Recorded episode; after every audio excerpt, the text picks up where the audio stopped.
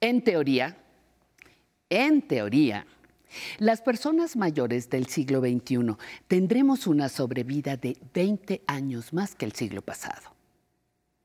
¿Ya pensó en qué va a invertir los suyos? ¿Ya sabe cuáles serán sus metas? No se le olvide, su vejez, usted la construye cada día.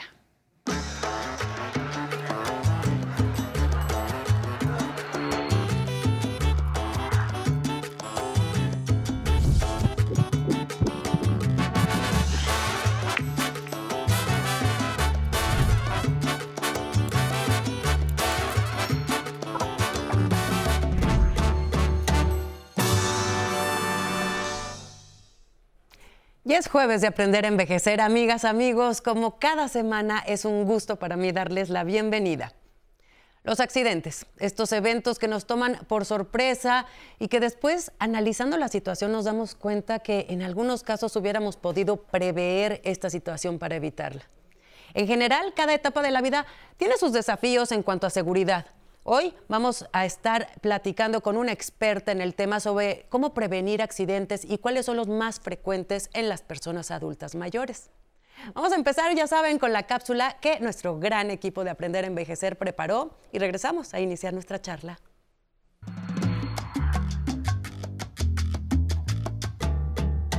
Hay que tener habilidades y adquirir conocimientos y técnicas específicas para cuidar y atender de forma idónea a una persona adulta mayor.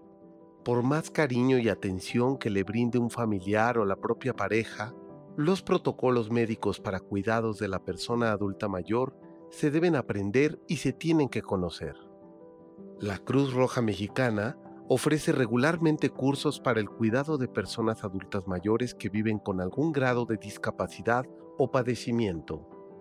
En esos cursos se imparten los conocimientos básicos para que las personas interesadas adquieran habilidades y competencias que les permitan identificar las necesidades de una persona adulta mayor dependiente de cuidados. La primera de las habilidades a desarrollar es la capacidad de evaluar integralmente las circunstancias que afectan la salud y la funcionalidad de la o el paciente, desde los niveles físicos, biológicos, psicológicos, familiares y sociales. Una persona cuidadora tiene como objetivo brindar consistentemente un apoyo físico, mental y emocional a su paciente, así como aportarle confianza, seguridad, atención y afecto. De hecho, los cuidados profesionales debieran reflejarse en una mejor calidad de vida y bienestar de la persona cuidada. Los cursos están dirigidos a familiares, amistades y personas cuidadoras que se quieran especializar y profesionalizar en este tipo de atención. Hoy abordaremos y conoceremos los detalles de este servicio de capacitación que brinda la Cruz Roja Mexicana aquí, en Aprender a Envejecer.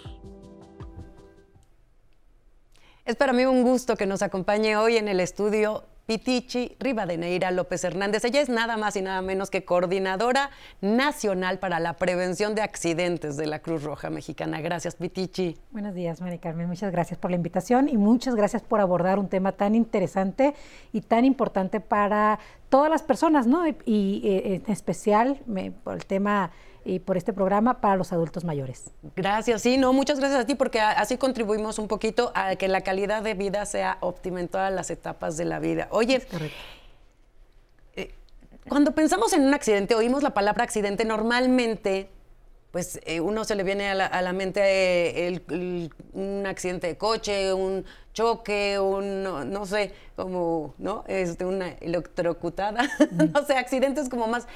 Pero en nuestra casa normalmente nos sentimos seguros y creo que ahí tenemos que tomar conciencia de que eh, según las cifras de la Cruz Roja Mexicana esto no es tan así, ¿verdad? Sí, eh, es correcto. Hay dos aspectos muy importantes de considerar en los accidentes. Uno, eh, estamos acostumbrados a lo mejor que desde niños cuando estamos jugando y golpeas a otro y la mamá te dice, no te preocupes, fue un accidente tendemos a pensar de que no son evitables. Los accidentes son eh, evitables, se pueden prevenir sabiendo, o sea, teniendo el conocimiento. La única diferencia es que el accidente no es intencional. esa es la gran diferencia, ¿no? Y, un aspecto muy importante que aclarar. Y, efectivamente, eh, salimos a la calle y sí percibimos como muchas inseguridades, entre ellas, pues a lo mejor si eres peatón, el que te puedan atropellar, este, pero muchas veces no pensamos en que también nos podemos caer y que no tiene nada que ver con los accidentes viales. Y sobre todo en el, pero, pero justo la gran diferencia es que cuando llegas a tu casa ya sientes seguridad, ¿no? Pues es nuestro espacio, efectivamente hay mayor seguridad que, estar expuestos en la vía pública. Sin embargo, eso hace que mm, nos confiemos y no evaluemos los riesgos latentes que hay en todos los hogares. Eh, eh, el hogar es la segunda causa de accidentes eh, en cualquier persona, pero también en el adulto mayor. Inclusive las caídas, tanto en el exterior, en la vía pública, como en el hogar, es la primera causa de accidentes de los adultos mayores, por encima inclusive de los accidentes viales. Todos los accidentes, cualquiera mm, que esto sea, quemaduras, ahogamientos, asfixia, caídas, este, eh, o sea, de, todos los accidentes, es la décima causa de mortalidad en el adulto mayor. Las nueve primeras están relacionadas con la salud. Claro, enfermedades. Enfermedades, eh, que, muchas de ellas pues también con ciertos hábitos saludables podríamos retrasar o evitar que aparecieran. Sin embargo, eh, los accidentes son evitables, o sea, no deberíamos de morir Claro. Por accidentes. Porque como tú dices, llegamos a la casa, nos sentimos seguros, lo cual es, es algo muy bueno, o sea, sentir una seguridad y que llegas a, tu hogar, pero no sin antes haber a lo mejor empezado a prevenir o a previsualizar ciertas circunstancias que podrían darse. Ahí es cuando nos deberíamos de sentir realmente seguros, porque ya estuvimos como, ¿no? Checando todo esto. Sí, efectivamente. Y eh, hace eh, rato, ¿no? Que platicábamos, me comentabas de no envejecemos de la noche a la mañana, ¿no? Son, son años, entonces e, ir evaluando nuestro hogar, eh, ir acondicionándolo. Hay muchas cosas económicas en el mercado que nos, y bueno, y que existen y que nos permiten ir dejando eh, ser previsores e ir acondicionando nuestra casa para que efectivamente sea totalmente seguras y libre de accidentes. ¿no? obviamente, una de las primeras recomendaciones es que si el adulto mayor eh, vive solo o con familiares, le permitan tener su espacio seguro en primera planta. Evitar las escaleras. Las escaleras son es un espacio muy riesgoso y la verdad es que hoy en día ya no te encuentras casi casas de un solo piso, ¿no? Sí, este, sí. Las casas ya son edificios casi, casi, ¿no? Entonces, eh, lo ideal, porque aunque hay aditamentos como unas rejillas, unos barandales que le puedes poner para que el, adulto mayor se sostenga con las dos manos de preferencia y que también puedes poner unas cintas que las venden en, en cualquier tienda, cintas eh, antiderrapantes. E, e, ese es como lo más ideal. A lo mejor también que las esquinas de las escaleras, pues no o sea, romper el filo de alguna manera. Sí, porque muchas veces tienen como una naricita así con la que es muy fácil atorarse. Atorarse, o si no tienen nada, ese es un filo al final del día que cuando te tropiezas, pues te puede causar más daño. Entonces, como matar esos filitos en las escaleras. O sea, hay muchas medidas pero, sí, no, no, no, por supuesto.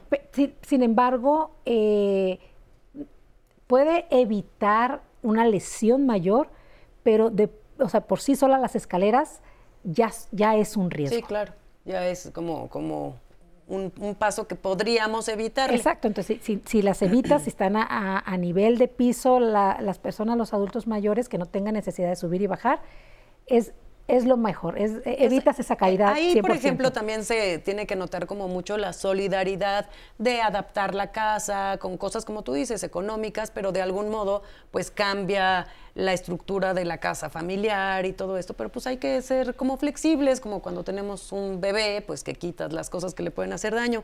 Si te parece bien, empecemos a recorrer, a ver, una casa. Em, por ejemplo, antes de irnos al corte, dinos el baño, el baño es un lugar muy propicio para los accidentes. Sí, El baño, la, eh, primera causa de, accidentes ahí definitivamente son las caídas y se da precisamente porque el piso al estar mojado propicia más el, o aumenta el riesgo de una caída.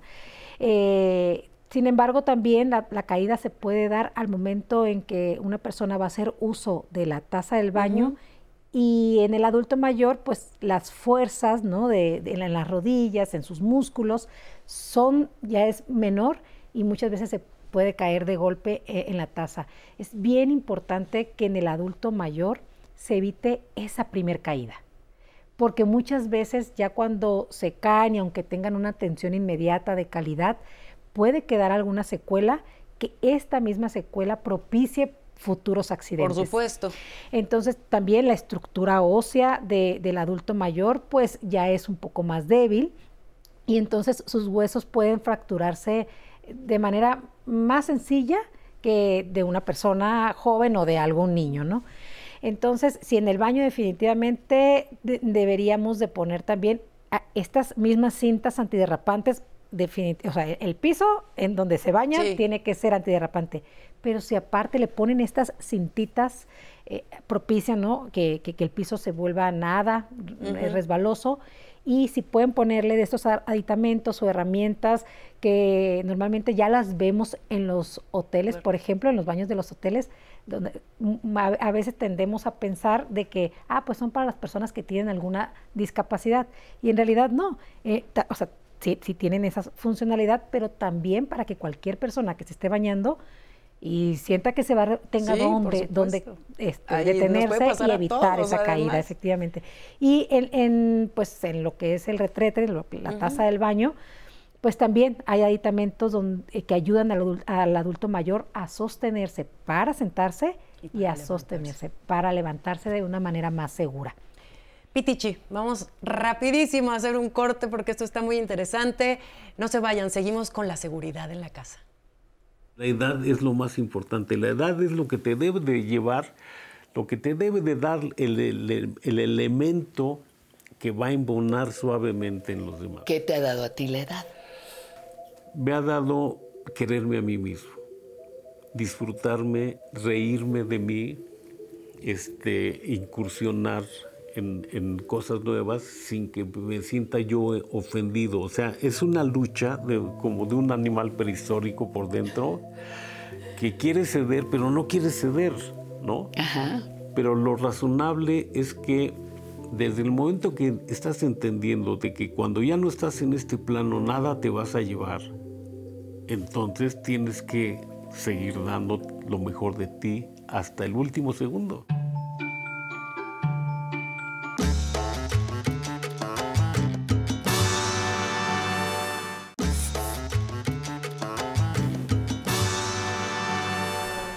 Pues seguimos aquí con Pitichi Rivadeneira López Hernández, coordinadora nacional para la prevención de accidentes de Cruz Roja Mexicana. Pitichi, estábamos hablando sobre los diferentes espacios en una casa. En la habitación o eh, también a, la hora de estar comiendo, eh, hay muchas probabilidades de tener un accidente si no se tiene como muy bien pensado. Sí, justo otra de las de los accidentes más frecuentes en el adulto mayor en el hogar son las intoxicaciones o envenenamiento accidental y el atragantamiento. Eh, las intoxicaciones se dan mucho por el medicamento. Es bien importante que las personas que cuidan al adulto mayor o, o si ellos están también solitos, que le puedan brindar las personas que están en su entorno eh, hay unos pastilleros que te van marcando el día, la hora. como este, tener como muy claro esto y no caer en confusiones con los medicamentos. Sí, porque muchas veces eh, no recuerdan si se los tomaron o no y entonces eh, podría haber una sobredosis, entonces esto hay la intoxicación. Hay envenenamientos accidentales, por ejemplo, cuando también decidimos mm, vertir algún, algún químico de limpieza del hogar, no sé, en alguna botella de cierto refresco eh, no para empezar no lo tienen que hacer, pero a veces por necesidad, ahorita lo quito y se le olvida quitarlo, tampoco lo comunican. Entonces puede existir esa posibilidad de que se lo ingiera el adulto mayor. Y el atragantamiento también eh, se da muchas veces, inclusive con las prótesis. las personas que van a dormir se tienen que quitar la prótesis porque muchas veces pues ya dormido se puede despegar, obstruye la vía aérea y entonces pues ahí ya eh, no pasó aire y puede eh, ver un deceso y se considera deceso por accidente. Y también cuando degluten sus alimentos, eh, ellos, o sea, también, inclusive todos, ¿no? Pero más ellos. Sí, por también ya la calidad de la mordida. Exacto, chiquitas, bien cortaditas, para evitar el atragantamiento. Eh, eh, esas son las tres principales causas de muerte y de accidentes en el hogar. En la casa. Oye, fíjate que nuestro equipo salió a, la, a las calles a ver cuáles son como las dudas de las personas y tenemos una pregunta al respecto. Si quieres, vamos a verla. Soy Víctor David Mendoza Mateos. Tengo 74 años de edad. Mi pregunta sería, ¿Qué haremos los hombres que estamos solos o las personas que están solas si en un momento dado llegamos a tener, digamos, un atoramiento o asfixia por comer? ¿A dónde acudir? ¿Qué hacer? Petichi, importantísimo. Importantísimo. Excelente pregunta, Víctor, porque esa es eh, para todas las personas en realidad. Em, lo primero es tratar de no estar solos o no comer cuando estamos solos. Eh, si estamos solos, evidentemente masticar eh, de, manera muy pausada, pero si se llega a presentar alguna situación, eh, ahí lo ideal y también inclusive tener esa previsión de ya tener lista una, por ejemplo, algún sofá, alguna silla que justo el respaldo o cualquier cosa sólida, a lo mejor hay barras en la casa por alguna situación. Una cajonera. algo, sólido que te quede a la altura de la boca del estómago. Ya la debes de tener identificada por si sucede, no es parte de la prevención también. Eh, si sucede el atragantamiento, también es bien importante mantener la calma. Muchas veces eh, eh, este, pues, nos ponemos nerviosos. Ya, y eso te hace quedarte más sin aire, más rápido. Exacto, entonces o no pensar. Entonces, es mantener la calma, dirigirte a esa silla, si es, si es el ejemplo, eh, colocar bien tu boca del estómago y dejarte caer con fuerza, buscando que el aire que está, que tenemos permanente todas las personas en la boca del estómago, salga con fuerza y expulse ese objeto que puede estar obstruyendo la vía aérea este, y de manera inmediata pues llamar a algún familiar, a alguna amistad para que, para que vengan, también te, ayuden a, tranquilizarte y si pueden dirigirse a, algún profesional de la salud, pues para que le haga una revisión ¿no? y, se sientan más tranquilos. Pero excelente pregunta. Sí, mira, eh, hablando de estos eh, como elemento sorpresa, eh, tenemos una pregunta sobre qué eh, cómo saber qué hacer en casos diferentes, ¿no? De, que requieran nuestra ayuda. Hola, buenas tardes. Mi nombre es Jonathan Saldaña.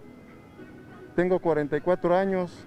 Tengo un tío de 64 años al cual necesito cuidar, pero para eso necesito capacitarme yo para darle los cuidados necesarios en la edad adulta.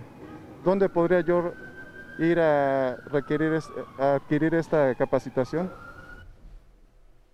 Le dices? Muy bien, Jonathan, muchas felicidades por buscar. Fíjate que eh, a, veces pensamos que, la vida es tan sencilla y cuido a una persona, la verdad es que estás cuidando una vida. Es lo primero que tenemos que identificar y pues toda vida es valiosa. Estar capacitado para la prevención es lo mejor, eh, eh, conocer un poco pues de esta información que hemos estado brindando aquí.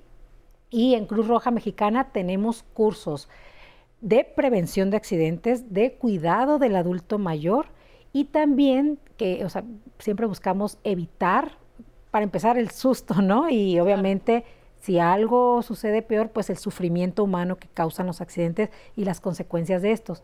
Sin embargo, eh, eh, en la misma línea ah, de la prevención, podemos saber que se puede presentar alguna situación. Entonces también tenemos los cursos de primeros auxilios. ¿Y eh, cómo, cómo, cada cuánto los dan o quiénes se pueden inscribir en este tipo de cursos? Todas las personas se pueden inscribir en cualquiera de los cursos. Eh, cada fin de semana hay cursos, por ejemplo, de primeros auxilios. En, la parte de prevención sí eh, buscamos que un número mínimo de 20 personas y, y bueno, se pueden estar capacitando hay organizaciones, inclusive eso nos gusta mucho, hay empresas que nos buscan para capacitar a todos sus empleados, tanto en prevención como en primeros auxilios. Se nos fue el tiempo rapidísimo. Muchísimas gracias por habernos acompañado, Pitichi. Y pues ya saben, nosotros estamos aquí cada jueves para acompañarles, para eh, enseñarles cosas que puedan hacer su vida más segura, más bonita y más divertida. Nosotros eh, los dejo hoy eh, con, en la Basílica de Guadalupe y luego con nuestras redes sociales con Nancy Mendoza.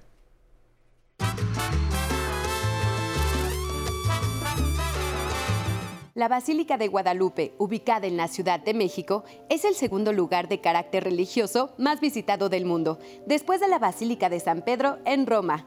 Cada año millones de personas la visitan. En el sitio donde ahora está ubicada la basílica, en el Cerro del Tepeyac, ya desde la época prehispánica, existía un pueblo indígena cuyos pobladores se encargaban de proteger un camino que llegaba tanto a Tlatelolco como a la Gran Tenochtitlan. En ese cerro se adoraba a la diosa Tonantzin, a quienes los mexicas reconocían como la madre de todos los dioses. La fiesta de Tonantzin era muy importante y habitantes de otras regiones viajaban largas distancias para ser parte de ella. Dice la historia popular que en diciembre de 1531, una virgen de piel morena se le apareció al indígena Juan Diego. La leyenda cuenta que la Virgen le dejó plasmada su imagen en la tilma o prenda que éste traía, con todo y las rosas que Juan Diego cargaba. Este relato está en el centro de la historia de las apariciones de la Virgen de Guadalupe. El 3 de diciembre de 1563, el lugar fue nombrado Villa de Guadalupe y desde entonces han tenido lugar las peregrinaciones. Actualmente, la celebración de la Virgen de Guadalupe tiene reconocimiento a nivel mundial y se lleva a cabo cada 12 de diciembre. De hecho, la Virgen Morena es sin duda uno de los símbolos más emblemáticos de la cultura mexicana. Ahí mismo, en el Cerro del Tepeyac, colindante con la Basílica de Guadalupe, se ubica un edificio religioso, conocido comúnmente como la Basílica Antigua, que alguna vez fue el convento y la iglesia de las Capuchinas, construido a finales del siglo XVIII. En la actualidad, la vieja basílica funciona como templo y casa de oración, y está abierta de manera permanente. El arquitecto Pedro de Arrieta comenzó la construcción de esta primera basílica dedicada a la Virgen de Guadalupe en marzo de 1695 y abrió sus puertas el 1 de mayo de 1709. Se trata de un edificio de estilo barroco adornado con cuatro torres, mismo que hoy destaca al frente de un gran atrio donde se dan cita los turistas y peregrinos. Antiguamente estuvo rodeada por una plaza con jardines de donde salían en esa época los tranvías eléctricos que llegaban hasta el zócalo. Como parte de este complejo religioso, ahí mismo en el Tepeyac se ubican las pequeñas capillas del Cerrito y la capilla del Pocito. Esta última debe su nombre a un manantial, al cual se le atribuían propiedades curativas. Esta pequeña capilla del Pocito fue concluida en 1791, diseñada por el arquitecto Francisco Guerrero y Torres, y a la fecha permanece el pozo original, aunque con algunos cambios. En 1976 terminó la construcción de la nueva Basílica de Guadalupe la cual ocupa un área de 10.000 metros cuadrados. Fue diseñada por los arquitectos Pedro Ramírez Vázquez, José Luis Benjure y Alejandro Schoenhofer. Majestuosa, la villa desde entonces se ha convertido en un destino muy atractivo para aquellos que visitan la Ciudad de México y es para muchos el más grande recinto de la devoción católica en México. La fachada central de la basílica tiene un balcón que permite ofrecer misas en la plaza al estilo de una capilla abierta a multitudes. El proyecto también incluyó un reloj de proporciones monumentales, Ahí, varias veces al día, se ofrece una explicación animada de la tradición guadalupana. Se puede decir que la Villa de Guadalupe es un lugar de culto y fervor popular que liga la historia prehispánica con la actual. Esta tradición guadalupana alcanza su máxima expresión, sobre todo en diciembre, cuando llegan diversas peregrinaciones para mantener viva esta tradición vigente desde el siglo XVI. Sigamos aquí, en Aprender a Envejecer. Les agradecemos que continúen sintonizándonos desde la señal del 11. Si les interesa que nuestros especialistas aborden algún tema de salud, derechos, actividad física o algún servicio en particular, pueden enviarnos sus comentarios o sugerencias al correo público arroba aprenderenvejecer.tv. Les mandamos especiales saludos a quienes nos ven desde Perú, Argentina y Costa Rica. Y para finalizar el programa de la mejor manera, los dejamos con este tema musical llamado Frágil con el grupo MC.